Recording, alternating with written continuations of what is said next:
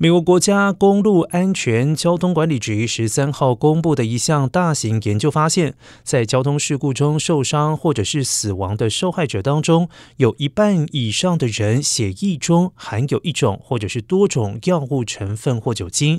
而在受伤的司机当中，有超过百分之五十四的人体内含有药物或酒精，其中最普遍的成分是四氢大麻酚，这是大麻中一种活性物质。其次是酒精。研究还发现，将近百分之二十受瘦。